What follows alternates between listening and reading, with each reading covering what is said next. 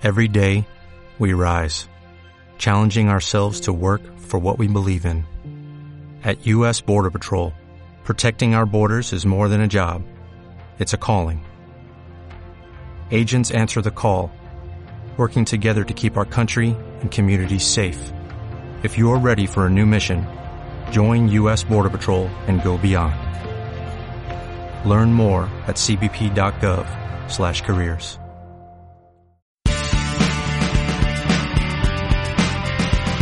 Europa, Estación Central. Miguel Quintana, ¿hasta qué punto te ha sorprendido todo lo que ha pasado en los cuartos de final de la Liga de Campeones? Muy buenas, Jauma. La verdad es que me ha sorprendido mucho. Eh, Fíjate que creo que hay que entender que la Champions ha cambiado, que se han perdido ciertas certezas, que estamos ante ediciones llenas de sorpresas, o al menos con más sorpresas de las que estábamos acostumbrados en los últimos 6, 7, 8 años. Pero aún así, ha sido una semana, Jauma, absolutamente sorprendente e inesperada, aunque solo sea en la forma de muchas de las cosas que han sucedido. Bueno, eh, me parece que es obvio por dónde debemos empezar. Eh, en esta semana se han jugado cuatro partidos. Recordamos que se disputó el Atalanta 1, Paris Saint-Germain 2, el Leipzig 2, Atlético de Madrid 1, el eh, Olympique de Lyon 3, Manchester City 1 y el partido por el que vamos a comenzar hablando, que es el Barça 2, Bayern de Múnich 8. Eh, por si alguien eh, acaba de aterrizar en la Tierra y no sabe lo que ha ocurrido en los últimos días, que sepa que al Barça le han caído 8 en cuartos de final de la Copa de Europa. Em, bueno, eh, Miguel, eh, creo que todos coincidiremos eh, a la hora de, de- de- de denominar este resultado como probablemente la mayor humillación en la historia del Fútbol Club Barcelona, o una de las mayores, eh, porque al final te meten ocho en cuartos de final de la Copa de Europa y al final. Eh, yo estuve viendo tu, tu directo en YouTube, eh, Miguel. eh, eh, bueno, obviamente lo disfruté mucho, como, como siempre, y la verdad es que la, la hora, la hora que le dedicaste a esta caída del Barça se, se quedó incluso corta. Pero bueno, eh, eh, al final yo en lo que estoy de acuerdo contigo y que de hecho yo mismo lo tuiteé la, la- la misma noche del partido es que es una derrota de, de club porque al final eh, es el producto de muchos años tomando decisiones que no terminan de tener sentido, de eh, al final eh, dejar que por inercia pues todo siga adelante sin realmente eh, atreverse a hacer cambios eh, estructurales dentro del, del equipo y cambios importantes sin, sin atreverse a refrescar un equipo en el que sus piezas más importantes pues ya tienen muchos más años que las últimas veces que fueron exitosos en, en competición europea y vaya, pues todo esto ha desembocado en un 2 a 8 ante un Bayern que la semana pasada lo, lo comparabas un poco con el primer Barça de Guardiola. eh, no tanto por el estilo de juego, pero sí por, eh, bueno, por, sobre todo por el entusiasmo con el, con el que juegan, ¿no? Y por cómo eh, después de una mala época, pues el, el equipo eh, ha encontrado con Hansi Flick un, un impulso, un impulso tremendo. Y, y bueno, pues eh, al Barça le, le cayeron 8 en, esta, en este cuarto de final en, en Lisboa.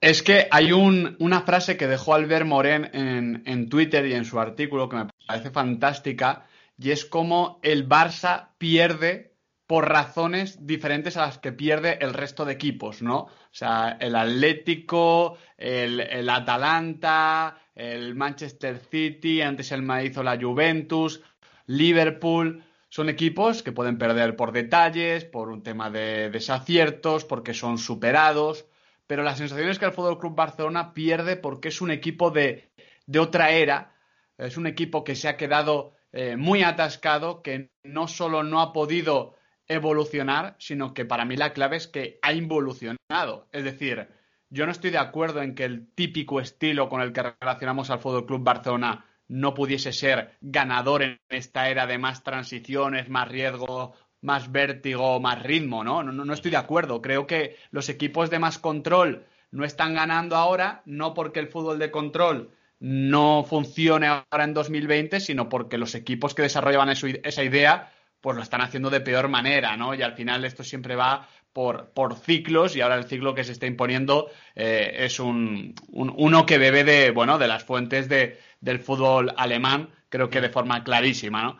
Entonces, eh, ese, ese Barcelona que tiene problemas en salida, pese a tener a futbolistas absolutamente prodigiosos en el primer pase, ese, ese Barcelona que tiene problemas para tener ese 65% de la posesión a pesar de que alinea a cuatro centrocampistas más Leo Messi, ese Barcelona que no puede presionar, ese Barcelona que no puede contragolpear, al final es un equipo que no sabe exactamente dónde hacerse fuerte. Y el Bayern, con su entusiasmo, con su hambre y creo que también con su determinación, creo que el Bayern se está sintiendo muy seguro y muy orgulloso de lo que está haciendo. Y ese orgullo, que se manifestó en, los días previos, en las horas previas, con muchas declaraciones, creo que más allá de ser un exceso de, egocentrismo, que, puede ser, yo creo que el Bayern es un club con mucho ego y así tiene que ser, eh, creo que es una confirmación de que es un equipo que tiene las ideas muy claras. Entonces,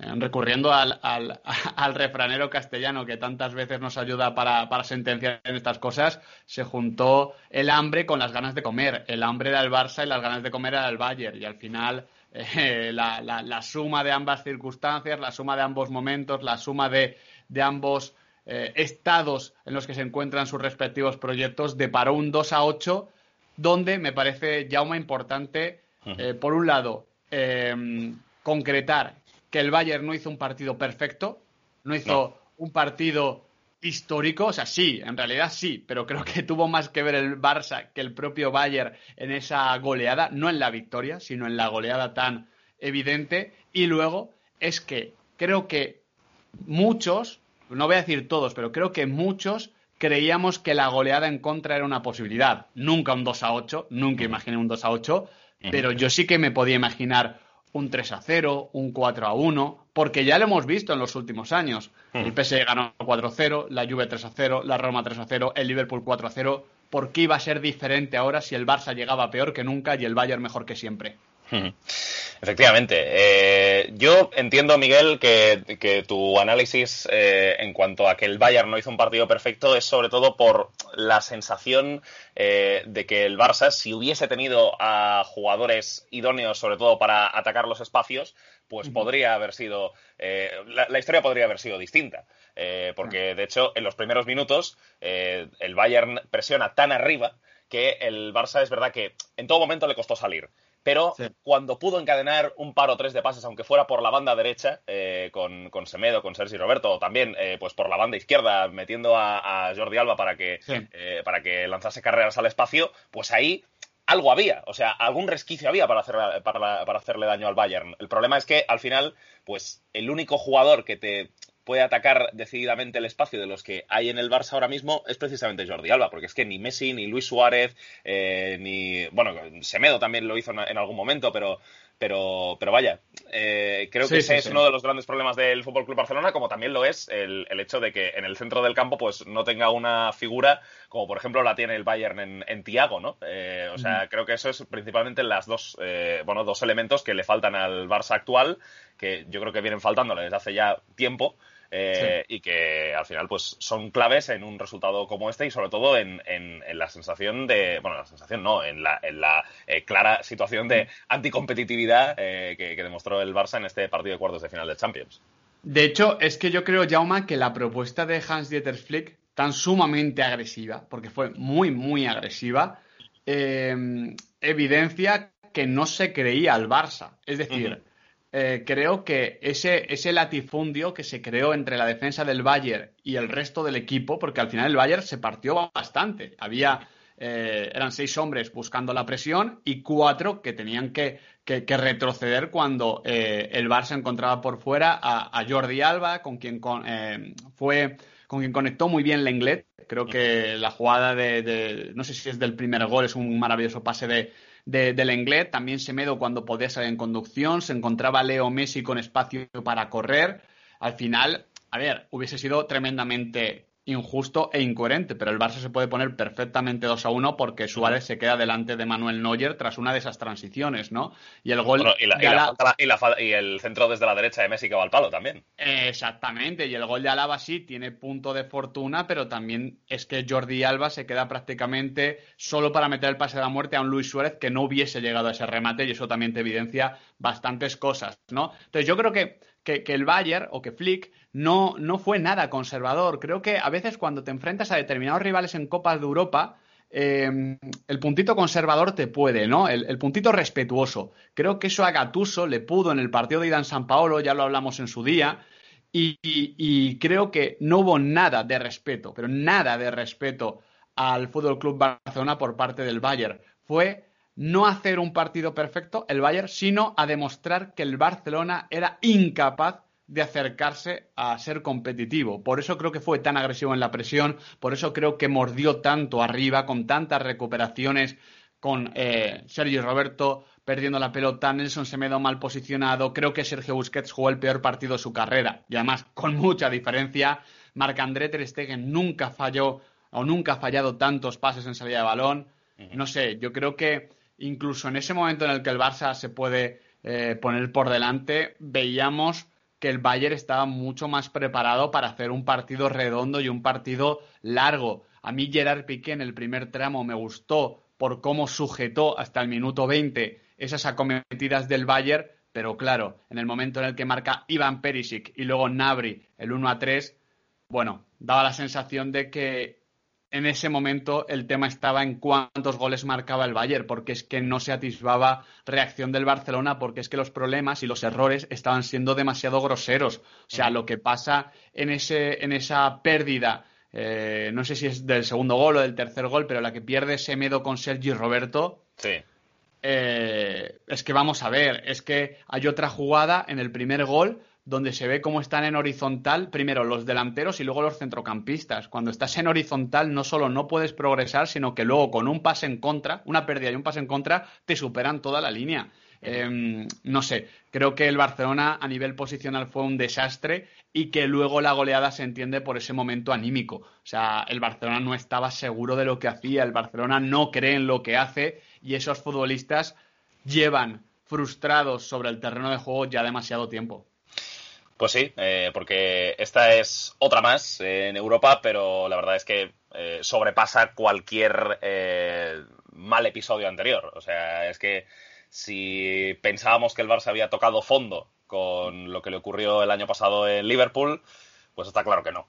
un año después, pues prácticamente el mismo grupo de jugadores, yo creo que ya muy condenados y sobre todo muy eh, lastrados por lo que habían vivido en temporadas previas, pues eh, han llegado a este partido con un año más eh, sobre, sobre sus piernas, en un equipo que prácticamente no se ha renovado con respecto a la temporada pasada, al menos en lo que se refiere a, o sea, si comparamos el 11, el único, el único elemento nuevo es Frenkie de Jong. O sea, es que ni siquiera Grisman estuvo en el, en el 11 titular.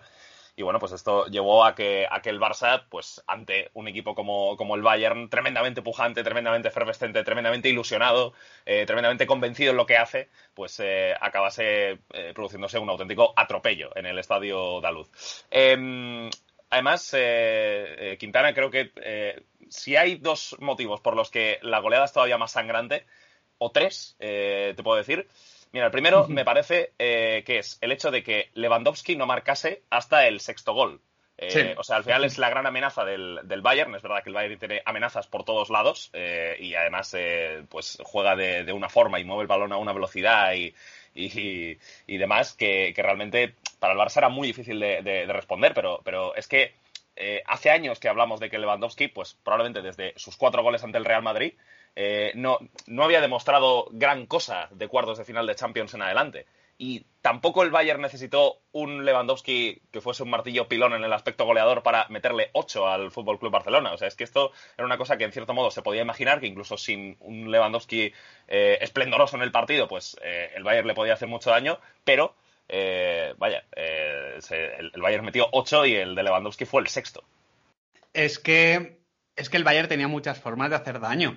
O sea, tampoco marcó Goresca. Y a mí Goresca me parece que, fue un problema sin solución para el Barça. O sea, fue un futbolista que, que campó a sus anchas, pero como también campó a sus anchas Thomas Müller. O sea, sabíamos que Thomas Müller eh, es un jugador con un instinto para la creación y la, y la, comprensión de espacios de cada gol impresionantes. Y sabíamos que esta temporada, encima, esa comprensión o esa interpretación de los espacios eh, se había, había aumentado su radio de acción y también contribuía al juego asociativo. ¿Qué pensó el Barça para, reducir a Thomas Müller? porque yo sé lo que pensó o entiendo lo que pensó para reducir el juego de bandas, ¿no? Al final, el Barça, Arturo Vidal, es verdad que casi no se ve, pero para mí el Barça eh, claramente en ataque juega 4-3-3 con Arturo Vidal en izquierda, Suárez en punta y Messi en derecha. Como el Barça prácticamente no ataca, hay que decir que el Barça jugó en 4-4-2 eh, y, Arturo Vidal ocupa esa banda izquierda, ¿no? Y Arturo Vidal en izquierda y Roberto en derecha tenían que trabajar las subidas de Kimmich y de, y de Alfonso Davis. Me parecía que tenía su sentido, pero claro, en el momento en el que los dos de arriba no te trabajan la conexión centrales, centrocampistas del Bayern y Thiago Alcántara puede levantar la cabeza constantemente, cómo luego Thiago no va a encontrar también constantemente a Thomas Müller entre líneas. O sea, si tú no presionas al poseedor de la pelota, jugadores con esta calidad, ya no Thiago Alcántara, incluso Gorezka, que no destaca especialmente en eso, pero aún así jugadores de este nivel, con tiempo y espacio para pensar, toman decisiones muy dañinas y luego creo que también Serge Gnabry desde el perfil derecho, a mí me gusta más en, la banda izquierda, ¿eh? pero desde el perfil derecho fue muy agresivo, fue de estos futbolistas que hacen mucho daño al Barça porque te encaran, porque te acuchillan, porque están constantemente buscándote las cosquillas.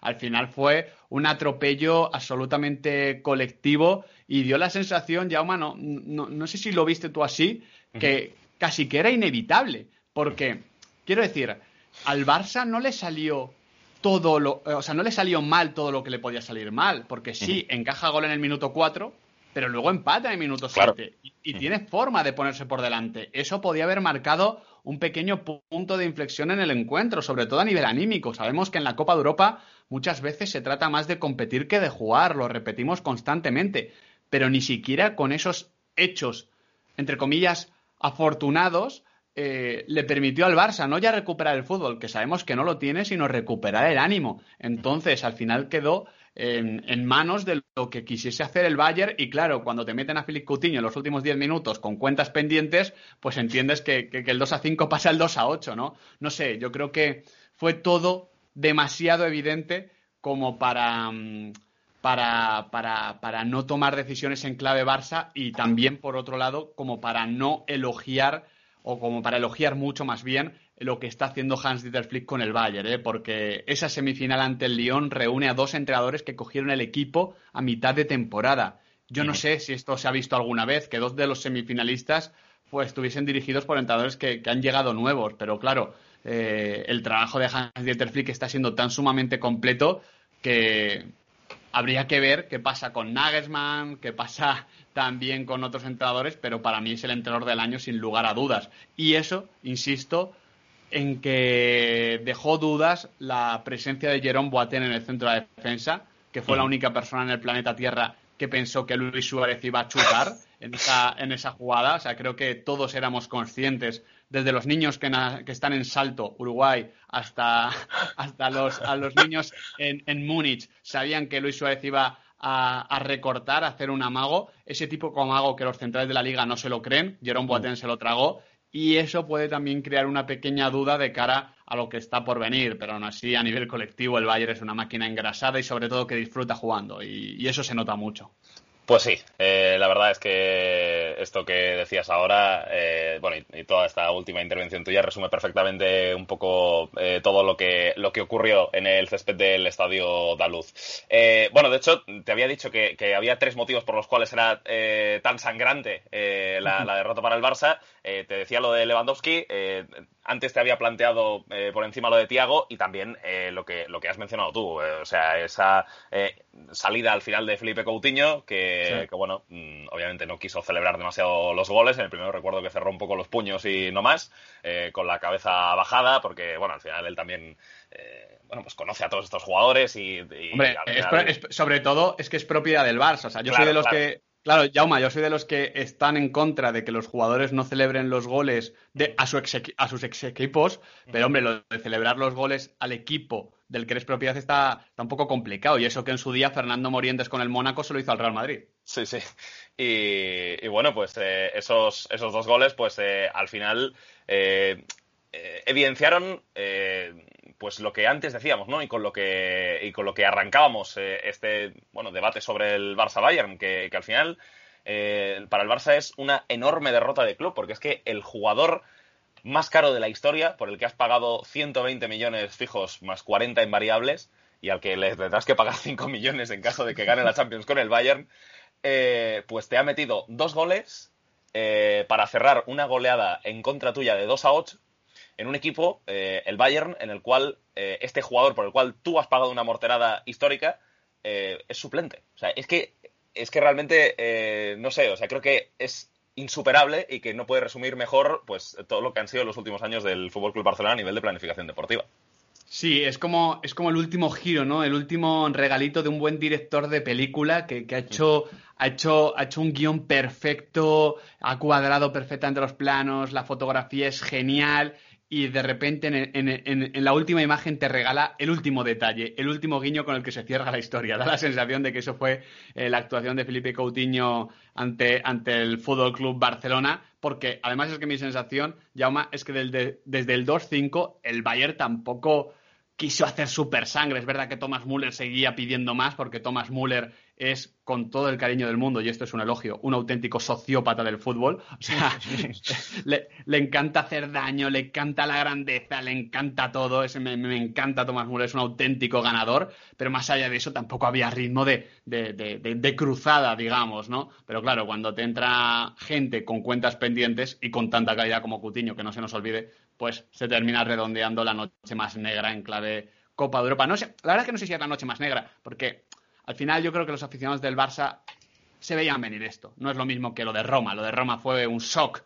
Lo, de, lo de Liverpool fue una, un, guantazo con, con, el, con el dorso de la mano, ¿no? Pero esto ya digamos que ya estaba sonado. El Barça a mí durante el partido me recordó a un boxeador sonado que no se podía salir de las cuerdas y que por tanto estaba a merced del Bayern. Pues sí, eh, la verdad es que esto fue lo que dio de sí este partido entre el Barça y el Bayern que deparó la eliminación eh, sonadísima, estrepitosa del Fútbol Club Barcelona tras perder 2 a 8. Y vamos a ver qué es lo que ocurre en el club a partir de ahora, porque eh, se está hablando en la prensa de Barcelona de un adelanto electoral, pero vaya, yo no sé si, se puede hablar como tal de un adelanto electoral, porque al final, bueno, claro, se está hablando el adelanto será de julio de 2021 a junio de 2021. Sí, sí, a este paso, no, no, o incluso, pues los que, las informaciones que hablaban de un adelanto mayor decían mes de marzo, mes de abril, que al final no te permite cambiar nada para, para la próxima temporada. Eh, y luego también pues la cuestión del entrenador, que es que después de esto ya eh, para el aficionado barcelonista lo que le faltaba era eh, que, llegase Mauricio Pochettino, que al final es, un, es una persona que es aficionado del, del español, como es normal después de su época de jugador y entrenador, en el equipo Perico y que, y que, bueno, pues hace un par de años eh, dejó aquella sonada frase de que preferiría irse a su granja en Argentina antes que entrenar al Fútbol Club Barcelona. O sea que, eh, digamos que la, la, trama, eh, los despropósitos parece que no, no tienen fin, al menos a corto plazo en el Fútbol Club Barcelona. Bueno, pues 2 eh, a 8 quedó eliminado el Fútbol Club Barcelona, 2 a 8 perdió eh, frente al Bayern de Múnich en este partido de los cuartos de final de la Champions jugado en el estadio Daluz. Y yo creo que el otro gran eh, golpe, la otra gran sorpresa de estos cuartos de final fue, Miguel, la derrota del Manchester City ante el Olympique de Lyon. Eh, y bueno, pues eh, nosotros en nuestros pronósticos eh, dábamos casi por hecho que el Manchester City estaría en las semifinales de la Liga de Campeones y nos habría deparado un precioso partido ante el Bayern de Múnich, pero no pudo ser. finalmente el Olympique de Lyon dio la sorpresa y llegó a semifinales 10 años después para volver a enfrentarse contra el Bayern. Eh, mira, eh, guiños del, destino, en el año 2010 eh, también, también ocurrió, aquella vez a doble partido, el, el Lyon fue claramente superado por el Bayern, pero bueno, viendo lo que han sido los últimos dos partidos del Olympique de Lyon, o los últimos tres si lo alargamos a la final de la Copa de la Liga ante el Paris Saint-Germain, pues es un equipo que está encontrando una, una clara forma de cómo jugar ante, ante los grandes, ya lo dijimos ante las Juventus, con ese 5-3-2, con tres centrales, Denayer, Marcelo y Marsal, con ese centro del campo también muy poblado, con Bruno Guimaraes, eh, Maxans Caqueret y José Maguar, que eh, fue el jugador que probablemente eh, dejó eh, todos los titulares del, partido porque fue otra gran actuación suya que nos hace ver que, más pronto que tarde probablemente estará fuera del Olympique de, de Lyon e irá a un destino más, más importante y luego pues eh, con, el, con el trabajo de diferentes eh, maneras por parte de los delanteros, de Carl Toquecambi, eh, sobre todo pues mm. siendo receptor de, balones largos y ayudando al equipo a meterse en terreno rival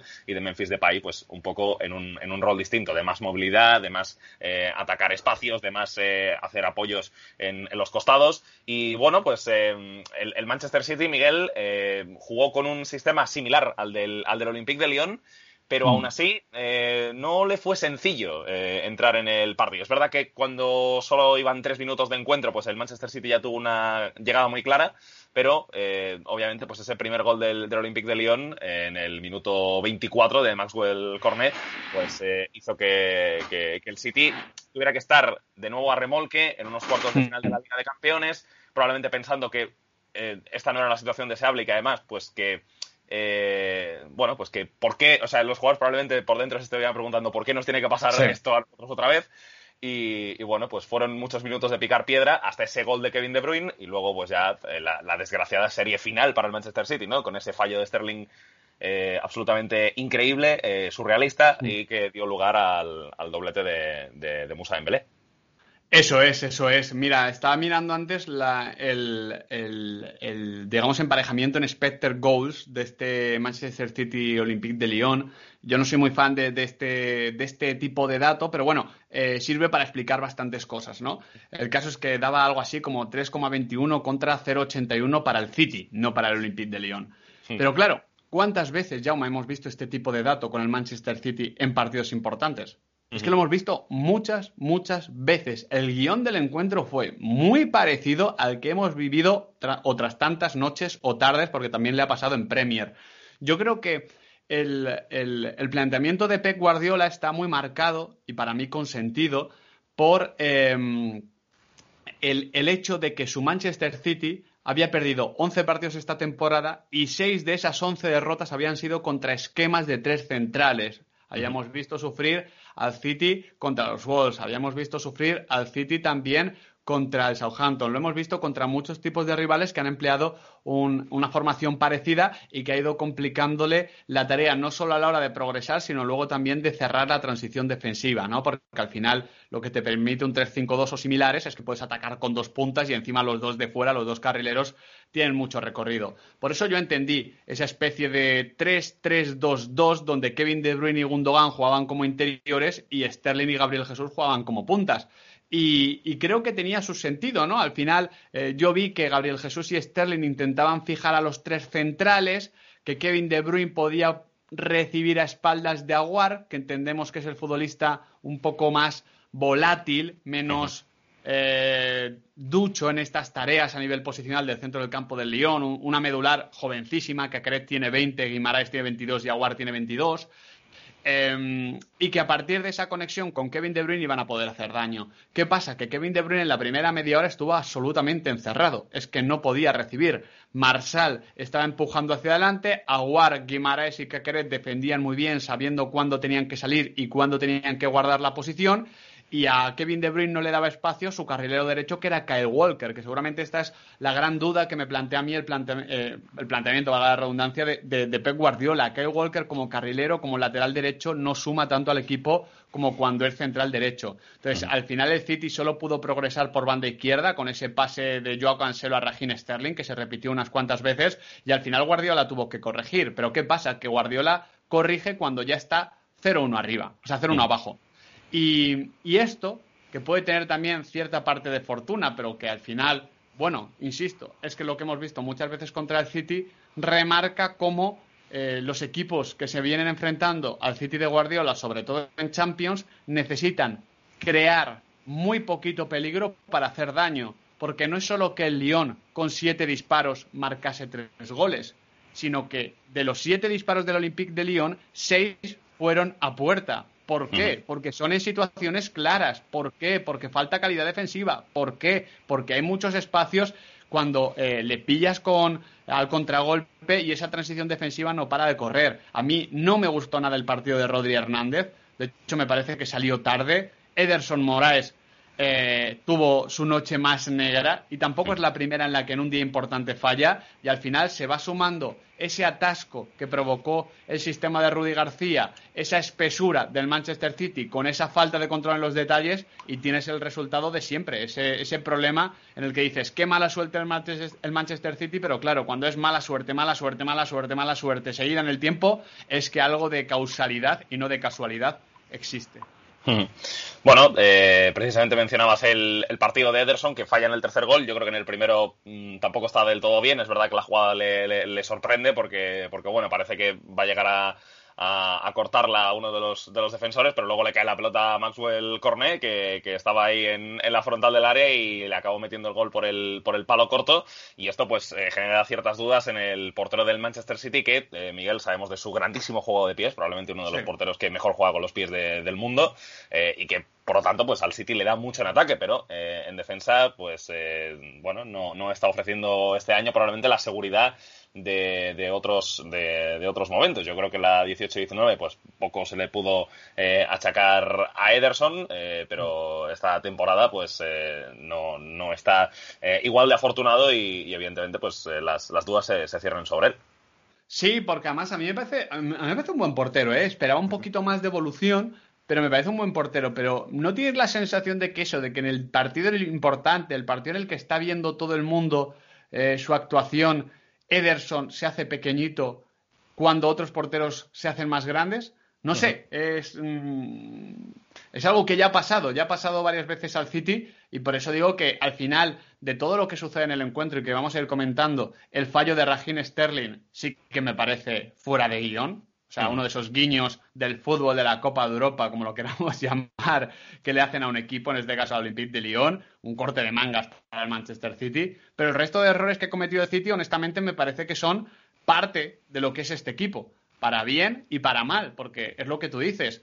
Ederson le hace mucho bien al Manchester City, pero también tiene esos problemas que ya venimos viendo en el tiempo. Entonces, al final, ¿te compensa? Bueno, mi sensación es que en el día a día sí, lo obvio es que en la Copa de Europa de momento no. Hmm. Mira, ahora recordabas, decías un poco lo de lo del guiño eh, que le había hecho al León el, destino con este fallo de Sterling. Me recuerda también, por ejemplo, eh, hace 10 años, cuando el León llegó a semifinales, Gonzalo Higuaín falló una, una a puerta vacía que la tiró al palo. Eh, o sea que, el, el, Lyon, eh, digamos que además de su, su, propio mérito y de las cosas que, hace bien, pues también eh, ha sido testigo de ilustres escenas en la historia de la, de la, Liga de Campeones en los últimos años, pues porque, porque ha habido momentos en los que la fortuna le ha sonreído, como es normal. Al final todos los equipos necesitan ese punto de suerte para, para, llegar lejos, porque es una competición que se decide por detalles, a no ser que seas el Fútbol Club Barcelona actual, que te caes con, todo el equipo y sin ningún tipo de, de, matiz.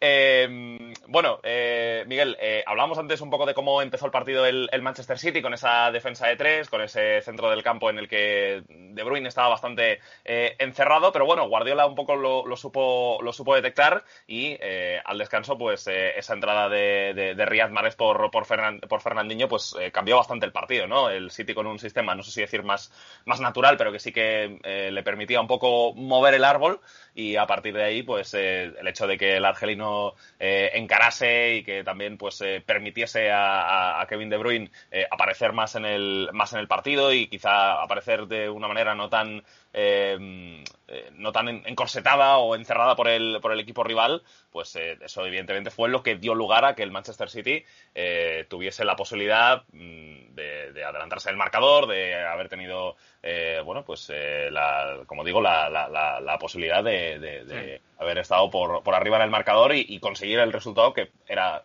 lo más normal que se produjera. Exacto, exacto, porque además yo creo que igual que a mí el planteamiento de Pep me, pareció que, que, daba avisos de no ser acertado prontito y que luego tarda en cambiar. Creo que los ajustes ya sí que son, bueno, pues a la altura de, uno de los técnicos más intervencionistas, desde luego clarividentes que hay en el fútbol mundial.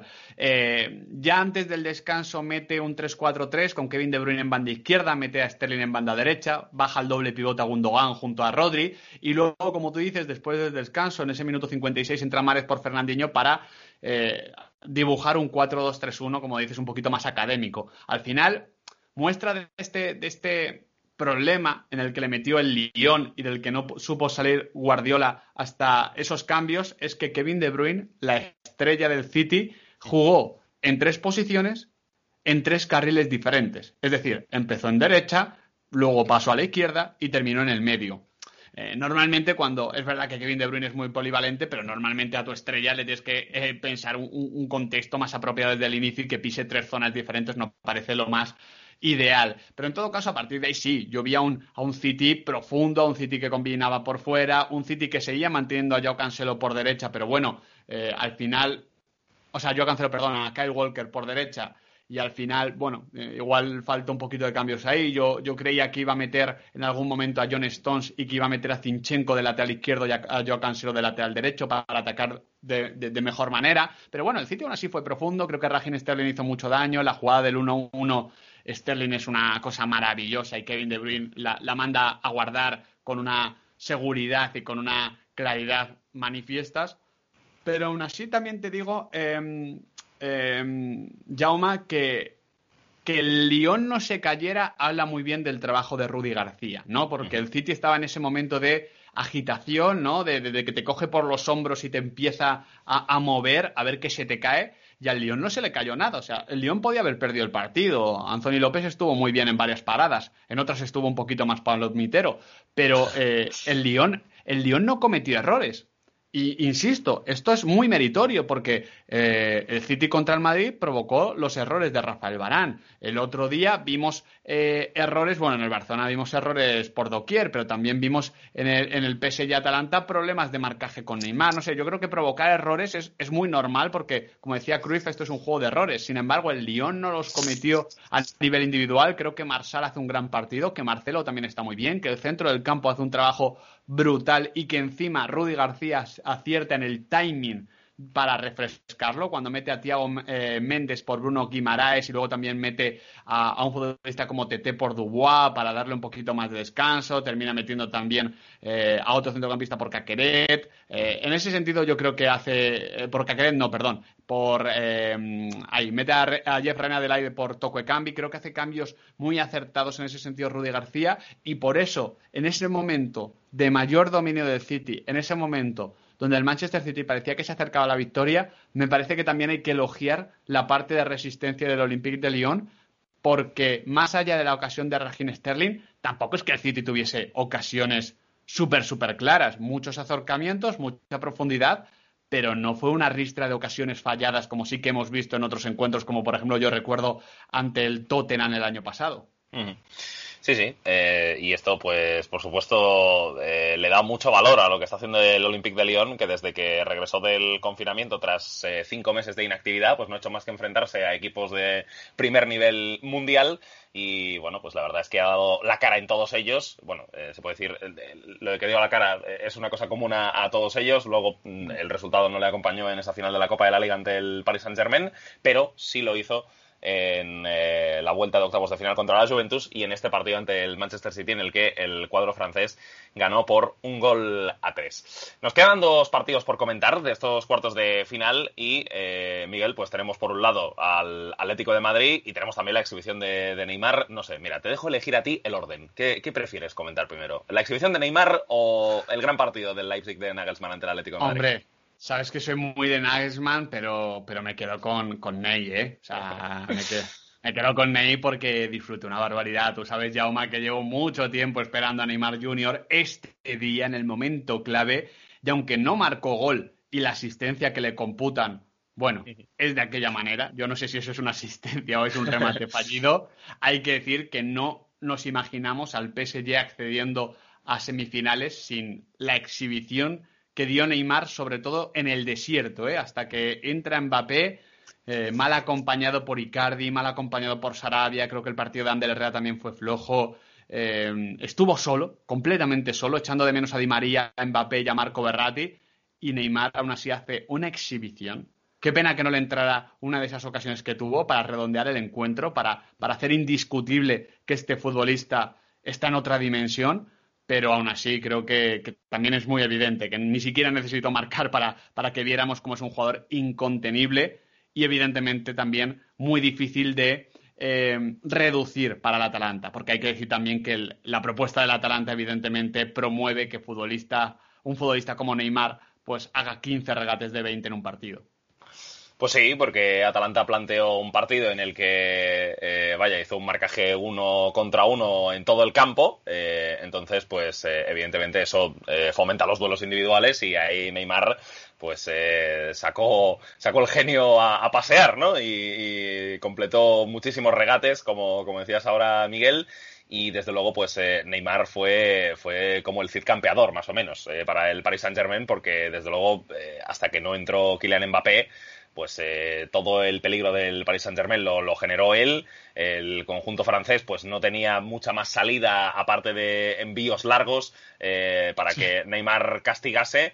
Eh, desde luego, Mauro Icardi no sé, yo no sabría cómo, cómo, describir su partido, pero es que... Con un, con un silencio, ¿no? Sí, no, no, pues efectivamente. Podríamos hacer cinco segundos de silencio y ahí está, el partido de Mauricardi. Pues eh, desde luego, eh, bueno, no sé si decir llamativo, porque al final Icardi pues es un futbolista que, muchas veces se, reduce ¿no? a, ser un, mero finalizador. Es un delantero, digamos, de otra época. Eh, porque, vaya, en los años 90, principios de los 2000, pues era muy normal que los delanteros centros fueran así, centrados únicamente en el gol. Pero es que incluso, claro, hay una jugada, recuerdo, en la primera parte, en la que Icardi pues entraba al remate en el segundo palo después de una jugada por la banda izquierda que no sé si precisamente no sé si el pase se lo mete Neymar o, Sarabia. Es Neymar, es, Neymar que, no llega. Y, pero es que Icardi eh, es que ni hace el, eh, o sea, ni hace el ademán de moverse para ir a por la pelota, ¿sabes? Que, dices, bueno, que no te muevas en otras zonas del campo, que no te ofrezcas, que no eh, vayas a jugar de espaldas, que no caigas a, banda yo creo, yo, yo, creo, Jauma, que, que, que al final ese, esa carencia de, velocidad punta es que le, limita mucho también, porque, eh, como dices, es un delantero de otra época, es un jugador, eh, pues yo recuerdo, por ejemplo, a Michael Owen, Michael Owen era definición, era ruptura y definición, pero claro, es que tenía una velocidad, Michael Owen, sobre todo ese año del balón de oro, que, evidentemente le, permitía hacer mucho daño a los sistemas defensivos rivales. Eh, Icardi juega en banda derecha, esa diagonal sin balón iba a ser muy productiva sí o sí, pero claro, si constantemente se te adelantan los centrales de la Atalanta, que tampoco son eh, tres bestias físicas, ¿eh? O sea, son tres futbolistas. O sea, Caldara, por ejemplo, o sea, a ver, Caldara tiene, tiene una cintura parecida a la nuestra, Yauma. O sea, no hay mucho giro ahí, no, no, no, hay, no, hay, no hay elasticidad, ¿eh? Y no hay potencia, no sé. Me parece que, que Icardi se, se quedó muy cortito y que por eso Neymar según avanzaba el encuentro, creo que lo terminó malinterpretando, ¿eh? con, con, todo el sentido del mundo, en el sentido de que al principio fue eh, un jugador que estaba absolutamente solo, pero buscaba apoyarse en sus compañeros para mejorar, tomaba decisiones buenísimas en situaciones complicadísimas. En el momento en el que ve que sigue abandonado, que sigue solo, intenta hacer la guerra por su parte y ahí Neymar es menos peligroso porque es que tenía que enfrentarse a muchos jugadores muy lejos de la portería contraria y encima iba perdiendo fuelle físico. Por eso es tan importante el momento en el que entra Mbappé porque es un momento en el que Neymar entiende que ya tiene otro apoyo, que ya tiene mm. otra muleta. Y de hecho, la jugada del gol eh, final es eso, es ver que Kylian Mbappé tiene piernas y que te puede hacer un desmarque brutal y Neymar, como si fuese eh, Fred Astaire, baila ahí un poquito en una baldosa y te mete el pase eh, no definitivo, no es la asistencia, pero es el pase bueno de la jugada. Pues sí, eh, la verdad es que Neymar eh, fue el jugador en el que recayeron todos los elogios de este partido, como es eh, completamente normal. Neymar que tuvo aquella primera ocasión, bueno, pues nada más comenzar en el minuto 3, en una situación en la que si hubiera estado Mbappé pues, pues, pues eh, sabemos lo que. Bueno, o sea, no, no, no, digo que lo hubiera metido seguro, pero que quiero decir que es una situación eh, que, se podía dar más veces en el partido y que con Mbappé habría sido castigada más veces. Lo que pasa es que el, el Paris Saint Germain, pues eh, no, no tenía durante todo el partido esa figura y Neymar, pues no sé si un poco con ciertos fantasmas de llevar tanto tiempo sin poder jugar en rondas finales de Champions y un poco con ganas de, de demostrar y de hacer que se correspondiera pues eh, lo que lo que él lo que él quería hacer con el resultado final pues en cierto modo pudo, ponerse nervioso. También es normal no es una jugada en la que vas corriendo muchos metros a portería tienes demasiado tiempo de pensar y ahí pues a veces eh, se te pueden eh, se te pueden nublar un poco las, las ideas. Y, y, Neymar pues falló la primera ocasión que tuvo luego también tuvo otra muy clara en la que definió con la pierna izquierda y que el balón se le fue, se le fue muy alto, muy, muy desviado, pero vaya, eh, creo que eso no debe, no debe nublar el, juicio, el juicio del partido que hizo Neymar, porque al final acabó siendo decisivo y, y él obviamente pues es de esos jugadores que no por cometer un error se va a venir abajo, sino que él siempre lo va a seguir intentando. Eh, y esa es una de las grandezas de, Neymar. Y, bueno, pues. También eh, te digo, también te digo, Jauma, que igual es reducirlo mucho, ¿eh? pero igual también esa es la diferencia que hay entre Messi, Cristiano y Neymar Jr. Que esas dos ocasiones no pasan sin que, sin que facturen. ¿eh? No te voy a decir que marcasen las dos, que igual es probable, pero alguna facturarían. Y, y creo que o sea, para mí Neymar sigue siendo el, mismo grandísimo futbolista. Pero claro, esto, mm, ese puntito extra en la definición, porque la primera ocasión es muy clara, eh, igual sí que le separa un poquito de los que han sido tan dominantes en, años pasados. Dicho esto, también hay que recordar que después de la ocasión de Ney, Papu tiene una, una muy clara. O sea, es que, es que, el partido estaba siendo con mucho, o sea, se estaba jugando con mucho ritmo, a muy pocos toques los dos equipos desde el minuto uno. Se vio que, que ahí el ritmo que iba a imponerse era el del Atalanta y no el del PSG, que sabemos que es un equipo un poquito más diésel.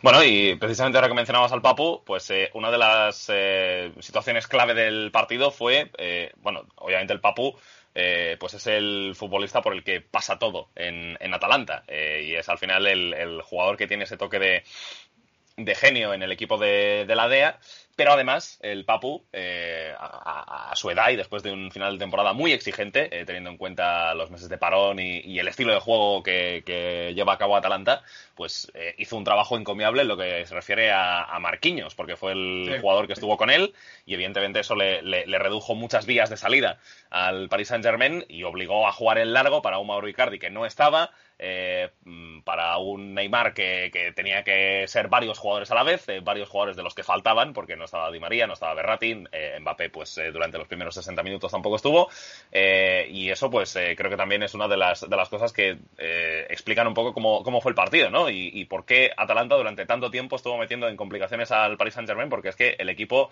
no, es lo que decimos, no tenía salida y estaba completamente empequeñecido fuera de, Neymar que, que vamos, tuvo una de las mejores noches de su carrera. Eso es, eso es. Al final sabemos cómo es la Atalanta. Yo creo que hecho un poquito de menos a Ilisic o un bastante de menos a Ilisic porque, bueno, al final, al final pasa, Lich es el que marca el gol, ¿no? Pero eh, creo que eh, la Atalanta que más me gusta es la que involucra mucho a Dubán Zapata y a, y Ilisic, o incluso podría haber jugado Muriel, a la hora de sacar de posición a los centrales, ¿no? Que lo vimos en alguna ocasión con Thiago Silva. En el momento en el que solo está Dubán Zapata, pues al final digamos que es más fácil de defender para los rivales las llegadas de segunda línea de, los Pasalic, de los eh, Hateboer, Gosens y compañía. Y creo que eso lo, simplifica un poquito también. Pero bueno, aún así, mientras estuvo Papu Gómez danzando en la frontal del área, en ese espacio que también controla, bueno, es que hay una jugada, Yauma, donde le pone en el segundo palo el balón a Hateboer, que es una asistencia descomunal. Al final remata de cabeza, creo que el balón va a córner, porque hay que decir que, que Keylor, que ahora es duda para las semifinales, eh, creo que, estuvo bien, que aportó seguridad en las situaciones donde tuvo que, que aportarla. Sabemos que el PSG viene teniendo problemas, o venía teniendo problemas en años anteriores con, con la portería, y al final es verdad que el Atalanta desde el minuto 20, minuto 30 ya deja de imprimir ese ritmo y poco a poco va cayendo, pero también es cierto que el PSG estuvo en todo momento incómodo y solo pudo vivir de las individualidades. ¿Qué pasa? Que las dos individualidades que, se alinean en el último tramo del encuentro, pues es que son las que son, ¿no? O sea, Neymar y Mbappé son, eh, no voy a poner el top, pero desde luego son dos futbolistas que te pueden ganar absolutamente cualquier partido, aunque estás siendo mucho mejor que, que, él. Pues sí, eh, y Atalanta durante, durante muchos momentos del, del partido estuvo, bueno, pues eh, por encima del, del Paris Saint-Germain, pero al final esa entrada de Mbappé, eh, pues también lo, lo, condicionó todo. Eh, al final, eh, Miguel, pues esa presencia de, de, Kylian Mbappé eh, provocó que Atalanta quizá no, no fuera tan agresivo en la defensa en ciertas zonas del, del campo. Eh, luego es verdad que, Atalanta, que, había, cierto, había dudas con respecto a su tono físico, sobre todo porque no había tenido muchísimo descanso desde que finalizó la Serie A y su estilo de juego y los partidos eh, jugados en muy poco tiempo de la Serie A, pues hacían que, pudiera estar un poco bajo. Pues eh, vaya, creo que Atalanta no, no, no, perdió por un bajón físico o porque al final le diese miedo la, la, situación, sino porque, o, bueno, quizá hay algo más de, miedo o de respeto que, no de, que no de caída física, ¿no? O sea, creo que Atalanta más o menos aguantó bien. Sí que es verdad que Duan Zapata, eh, que sí que jugó todo el partido, estaba bastante exhausto, eh, pero, pero el resto de jugadores yo creo que, aguantaron bien y que al final pues se explica más eh, la derrota por, por ese respeto que, generaban las, las grandes piezas del Paris Saint-Germain que no, que no por otra cosa. Sí, sí, sí, totalmente. O sea, yo creo que al final hay un poquito de todo, pero creo que es una cuestión de, nivel. O sea, cuando, cuando hemos comparado al Atalanta con otros equipos que han sorprendido al mundo, como por ejemplo el año pasado el Ajax, eh, creo que todos insistíamos en que el Atalanta primero era un equipo menos versátil, menos capaz de adaptarse a diferentes situaciones de juego, y eso ante, ante los grandes es que es una obligación, y luego también que, que tenía menos calidad. O sea, al final nos pueden gustar, por ejemplo, De Roon y Freuler, pues son dos buenos futbolistas, pero son eso, dos buenos futbolistas. Ya está. Eh, con los centrales nos pasa lo mismo, incluso con, los atacantes. O sea, por ejemplo, el Papu. El Papu es la estrella y es buenísimo, pero no es Neymar, ¿sabes? Entonces, claro, cuando, cuando llega la hora de la verdad, la prueba del algodón de la Copa de Europa, pues, pues te complica mucho eso y muchas veces tu, tu propio límite es tu calidad. O sea, eh, no, no, no, no podemos llevarlo todo a lo táctico o a lo competitivo cuando el City, uy, con el City, el, Atalanta iba con, ese lastre de, que era un equipo, bueno, pues que, le faltaba talento, porque ya digo, no, no, no, no es el Ajax con Frenkie de Jong, Hakim Ziyech, Dusan Tadic, Neres, Delig y compañía. Bueno, y en esta eh, fiesta del Paris Saint-Germain hubo un invitado sorpresa, Eric Maxime Choupo-Moting, el delantero camerunés que marcó el gol en el minuto 93 que permitió al Paris Saint-Germain eh, conseguir el pase a las semifinales. Eh, bueno, es el digamos, eh, último delantero de la rotación, al menos eh, de los que tienen ficha del primer equipo, que ahora pues tiene un pelín más de hueco en el equipo porque ya no está Edinson Cavani, que probablemente va a jugar, o que por lo menos tiene pinta de que va a jugar en el estadio donde se jugó ese partido entre Atlanta y Paris Saint Germain, en el estadio Daluz, defendiendo los colores de Benfica, que está fichando muy bien, por cierto. Y, bueno, pues eh, Chopo Motín, pues otro de esos protagonistas, Miguel, inesperados en grandes noches o en, noches mm. donde un equipo grande se reivindica ¿no? Eh, Divo el año pasado yo creo que fue el gran ejemplo, eh, con los goles que marcó frente al Barça en semifinales o la segunda diana de la final ante, ante el Tottenham y ahora pues eh, Chopo Motín también tiene su, su momento de gloria. Es que, fíjate, Jauma, y esto es totalmente cierto, cuando entra Chopo Motín empieza a contar las letras por si tenía Chopo y Moutin las mismas que Divock Origi. Y Divock tiene las mismas letras que Chopo, pero Moutin creo que tiene una más que Origi, o al revés, creo que tiene una más que Origi. Y, ahí me ahorré el tweet. Pero, pero es que eh, creo que, esta Champions tan abierta a la sorpresa también está abierta precisamente a este tipo de, futbolistas, ¿no? Y, y Chopomotin, que evidentemente es eh, un delantero muy limitado para el contexto PSG, sí que es verdad que tenía un componente físico y un componente de energía que, el PSG había perdido con Mauro Icardi. O sea, yo estaba demandando ya que Icardi saliese del campo y que entrase algún otro futbolista. Luego que, llegue para empujar, bueno, creo que es circunstancial. Al final las jugadas son Neymar y Mbappé, pero oye, ese puntito de, carisma, ese puntito tuitero casi que tuvo, tuvo el partido, hay que, hay que agradecerlo.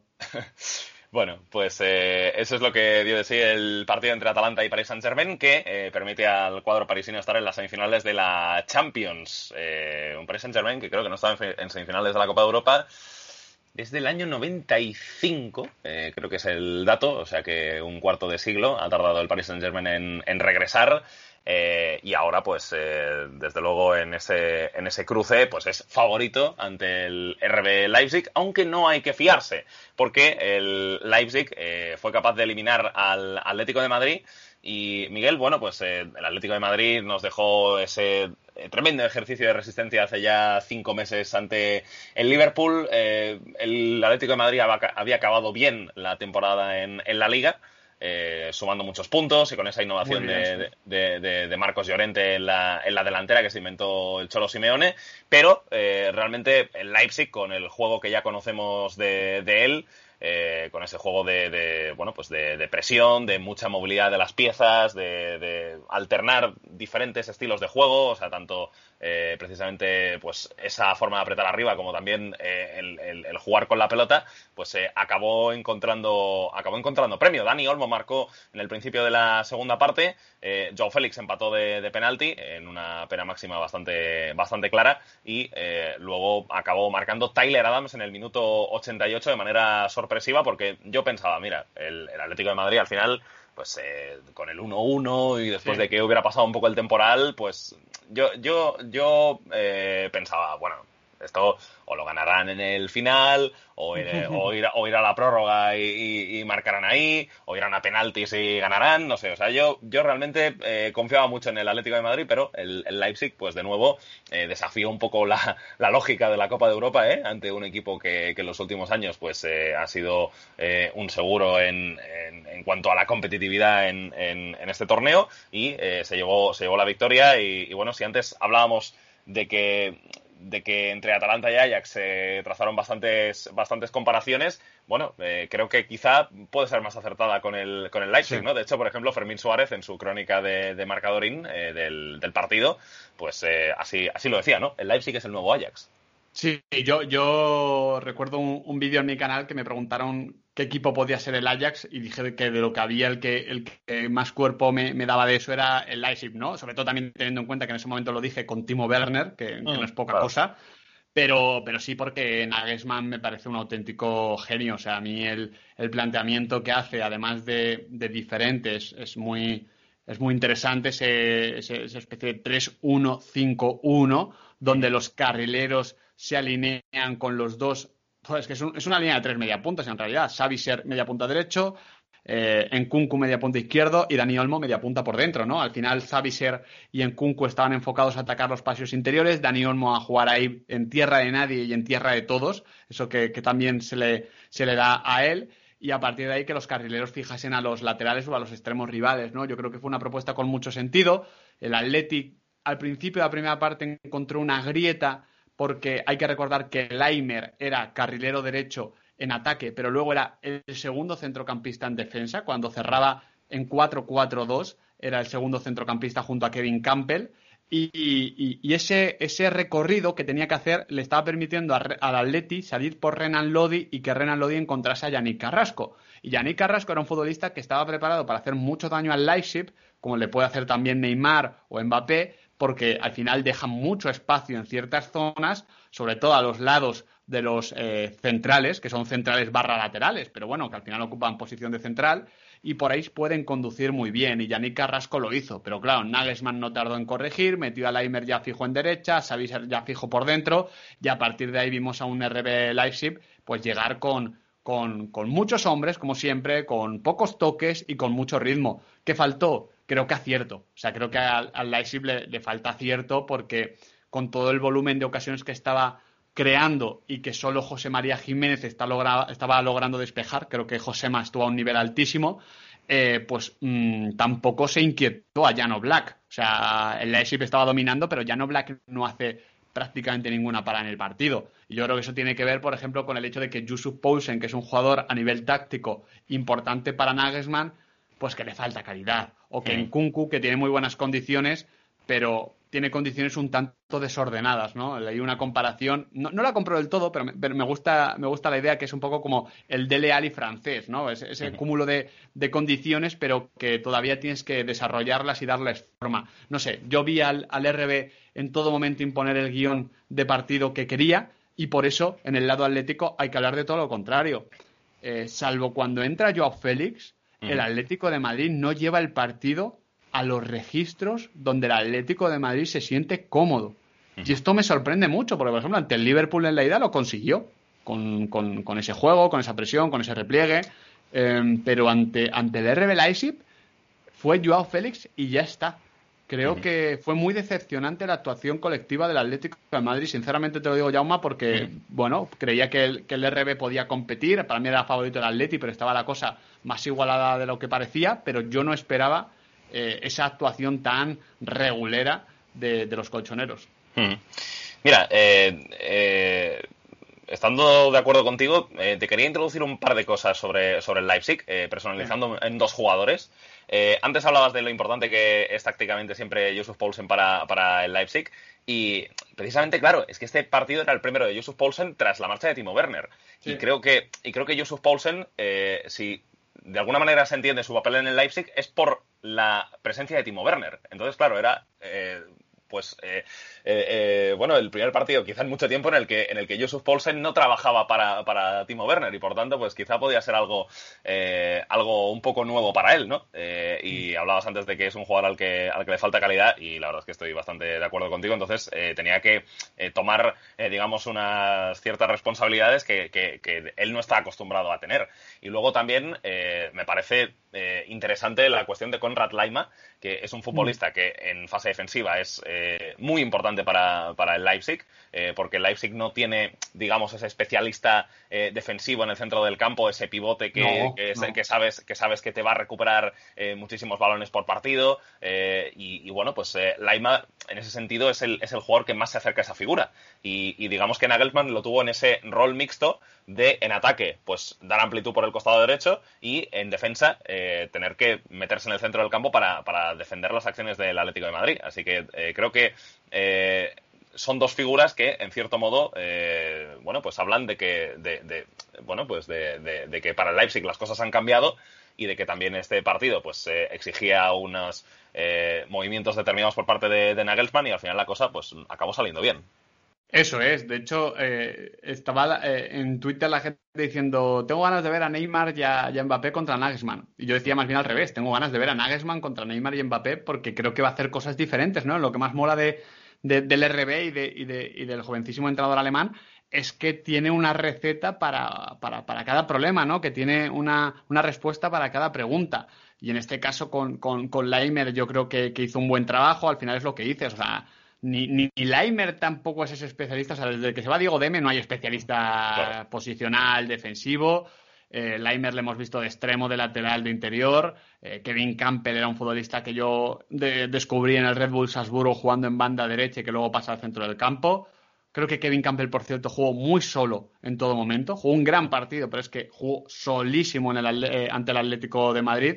Y al final esas soluciones es que, es que tuvieron mucho sentido. Es que el RB estuvo eh, muy arropadito en todo momento, salvo cuando el talento individual se impuso, ¿no? Cuando sale Joao Félix, pues es que hay una, una diferencia eh, Jauma, creo que hay que tocar este tema brutal respecto a lo que era el Atlético en general y lo que era Diego Costa en particular. O sea, ese paralelismo Diego Costa-Luis Suárez, siendo Diego Costa menos goleador, siendo Diego Costa menos goleador, lo cual es, pues, ya, ya, ya quitarle todo tipo de virtud, pues me parece que sale solo, ¿no? Porque es que el partido de Upamecano es brutal, pero igual que digo que Campbell jugó solo, es que creo que Upamecano jugó a placer, porque Diego Costa le exigía solo cuestiones físicas y Diego Costa 2020 físicamente ni de bromas se va a imponer a Dayot Upamecano.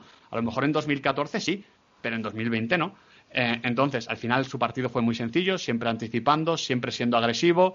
Eh, Costa ganó un par de apoyos, pero ya está, no ganó ninguna carrera. El Atlético Madrid no salía, encima solo jugaba por izquierda y no por derecha, y eso desconectó a Marcos Llorente. Y solo fue Joao Félix el que, el que agitó el árbol y el que demostró que el Leipzig sí es un muy buen equipo, pero que también a nivel defensivo pues tiene sus lagunas. Sí, y bueno, eh, desde luego a ver qué solución tiene la cuestión del delantero en el Atlético de Madrid, porque, porque al final, durante mucho tiempo, eh, estuvo sobre, sobre la mesa la posibilidad de, traer a Edinson Cavani, pero es que ahora parece que Cavani eh, pues eh, está más cerca del, del Benfica. Entonces, vamos a ver qué, qué, hace ahí el Atlético de Madrid, porque es evidente ya desde a lo mejor hace dos años que Diego Costa pues eh, no está para ser titular en el Atlético de Madrid. Eh, me parece que, digamos, la, la, vida, la vida útil, eh, por así decirlo, o, el, nivel que justificaba que Diego Costa fuera titular, pues creo que llegó a su fin más o menos en la temporada 17-18, o sea, los, porque él, volvió a mitad de ese curso. Eh, y los eh, primeros cinco o seis meses pues fueron, fueron buenos, ¿no? Esa segunda mitad de, temporada. Eh, o por lo menos más, o por lo menos homologables en comparación a lo que él había dado antes en, su, primera etapa. Pero luego ya estos últimos dos años no tienen demasiada defensa. Y es un jugador que, bueno, por no tener más el Atlético de Madrid en esa posición y por ese carácter que, tiene, pues, pues bueno, pues, pues tiene sitio en el 11. Pero, pero realmente ahí el Atlético de Madrid tiene, tiene un agujero negro que desde luego el Leipzig lo, lo supo aprovechar con un Dayot Upamecano que, que Miguel pues eh, ha generado eh, bueno pues no solo una ola de, de, alabanzas de, alabanzas de mucho hype sino bueno pues eh, también vaya todo todo Twitter repleto de vídeos de highlights de Upamecano contra el Atlético de Madrid y todo este tipo de, cosas vaya sabemos que es un central con, con un potencial tremendo llama la atención un poco que, que me gustó mucho en la crónica de Fermín Suárez cómo lo describía que dijo que era una figura tan plomiza ¿eh? Eh, pues se, se, moviera de, esta manera. Mira, espera, voy a, voy a citarlo porque lo tengo por aquí. Dice, Dayo Tupamecano merece una mención aparte. Hacía tiempo que no se veía una figura tan plomiza moverse con semejante ligereza y gracilidad con el balón controlado. Y, realmente es que es verdad. Es que, es que, es yo diría que desde Scorsianitis no veíamos una figura plomiza moverse, moverse con tanta agilidad, ¿eh? ¿Te acuerdas de Scorsianitis? Hombre, que se giraba fácil y se cargó, exactamente, y se cargó a Estados Unidos en el camino a aquel mundial de, España en Japón. Eh, sí, sí, sí, sí, creo, creo, que es un central muy del siglo XXI, ¿no? O sea, un central fuerte, grandote, que tiene muy buena salida de balón, creo que fue muy importante salida de balón, pero que luego es ágil y elástico y cuando con tantos kilos eres ágil y elástico, pues digamos que tienes una superioridad física brutal. Pero también es verdad que Upamecano en los últimos partidos de la Bundesliga había dejado dudas porque es un futbolista, a mí me recuerda en algunas cosas al, al perfil Koscielny, ¿no? De ir siempre a anticipar, abandonar tu posición y en ese movimiento agresivo muchas veces abrir puertas para que otros jugadores se terminen colando. ¿Qué pasaba? Que por ahí no se coló nadie porque Diego Costa encima no se impuso ninguna otra vez y solo vimos la versión más abrumadora de Dayot Upamecano. Pero ya digo, no es tan bueno como pareció. yo soy fan de, Upamecano y siendo fan de Upamecano creo que estuvo un poquito eh, agrandado por la situación, el partido y la nula exigencia de Diego Costa. Bueno, eh, pues Dayo Topamecano, que ahora es uno de los, de los jugadores que más ganas tendremos de ver en las semifinales, a ver si, es capaz de mantener el nivel ante, ante el Paris Saint-Germain. Eh, y bueno, otro jugador del, del, Leipzig, Miguel, que yo creo que también eh, hay que hablar positivamente de él, aunque creo que es otro jugador también, en cierto modo, eh, agrandado por, por, los defectos del Atlético de Madrid en este partido, es el es Angeliño. Eh, que acabó dando la asistencia del, segundo gol, que tuvo la visión eh, para, bueno, pues para darse cuenta de que Tyler Adams llegaba muy solo en esa jugada del, del 2 a 1 y que, bueno, pues eh, Angeliño ahora mismo es propiedad del, Manchester City. No sé qué planes va a tener Guardiola con, respecto a él. es un jugador que a lo largo de su carrera ha dado la sensación de que, de que nunca ha terminado establecerse en, ningún, en ningún sitio. sí que es verdad que en, en el PSV pues no, no se terminó de de, establecer, no porque no jugase bien y no porque no fuera titular indiscutible, sino porque precisamente su muy buen año le llevó a dar un paso, un paso adelante. Eh, pero bueno, mm, eh, Leipzig supongo que, intentará apretar para quedárselo porque en estos seis meses, Angeliño, yo creo que mm. ha sido eh, clave. O sea, en las, en las eliminatorias de, Liga de Campeones, tanto ante el Tottenham como ante el Atlético de Madrid, pues ha sido un jugador que ha aportado mucho. Sí, y, no parece que se vaya a quedar, ¿eh? Escuché, bueno, más bien leí unas declaraciones de Nagelsmann hablando de que tenía que mejorar mucho en, cierto sentido. Me consta que a la novia de, de la ciudad de Leipzig no la llena y tampoco, tampoco la vamos a culpar, visto lo, lo, que, se, lo, que es la ciudad. Eh, pero sí, sí, sí, además, a mí el partido de Angeliño tampoco me había encantado porque creo que eh, una cosa buena que tiene Angeliño es que es muy constante, ¿no? Entonces, hasta en el peor partido te aparece 10 veces en línea de fondo y eso creo que es positivo. Pero había estado fallando en el envío final. Sin embargo, en el minuto 87, cansado con el partido ida y vuelta y después de que el Atlético Madrid empatase, tomó la mejor decisión del encuentro, ese pase atrás a Tyler Adams, eso habla muy bien de Angeliño, del lateral gallego. No sé exactamente dónde se va a sentar, tengo curiosidad, porque creo que Angeliño en un club grande, grande, grande, grande necesita ser carrilero en vez de, en vez de lateral. Te hablo de, nivel mm, máximo, ¿eh? máxima élite. No sé si, si, igual Antonio Conte podría ser su tabla de salvación en ese sentido, ¿no? Teniendo en cuenta que, que con Arraja aquí me ha podido pasar algo parecido. Pero sí, es un, un jugador interesante y que además habla de eh, bueno, algo que hemos visto también eh, en, esta, en esta fase de la Copa de Europa, la incidencia de los laterales. Los laterales ahora mismo te tienen que permitir hacer muchas cosas porque a menudo son los únicos futbolistas que juegan en las bandas. Y en las bandas es donde hay espacios. Entonces, si tienes ahí jugadores con calidad, te hacen daño. Y en esa última jugada, la decisiva del partido, lo logró hacer Angeliño. Bueno, pues eh, 2 a 1 ganó el Leipzig y va a jugar las semifinales de la Champions ante el Paris Saint-Germain. Eh, recordemos, eh, eh, las semifinales que van a ser estas, eh, Leipzig-Paris Saint-Germain y por el otro lado Bayern Olympique de Lyon. la final será el próximo domingo 23 de agosto. Hoy, eh, día 16, estamos eh, terminando de grabar este Europa Estación Central. Eh, vamos a ir cerrando este episodio aquí. muchas gracias, Miguel Quintana. ha sido un placer estar aquí otra semana más contigo. Y nada, pues en unos días estamos ya comentando las, las semifinales de la Champions. No es poca cosa, ¿eh, Jaume? Y seguro que con, sorpresas, ya no sé cuáles puede haber. Hombre, sí, que, el Lyon se carga al Bayern, yo ya me creo todo, pero, pero vamos a disfrutar de, de la Champions. Bueno, pues eh, hasta aquí este Europa Estación Central. en unos pocos días, en una semanita, estaremos de nuevo para comentar la penúltima ronda de la Liga de Campeones. Hasta la próxima. Adiós. Chao.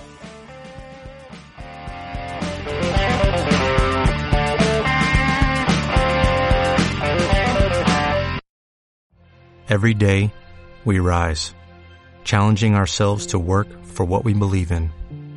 At U.S. Border Patrol, Protecting our borders is more than a job. It's a calling. Agents answer the call, working together to keep our country and communities safe. If you're ready for a new mission, join U.S. Border Patrol and go beyond. Learn more at cbp.gov slash careers.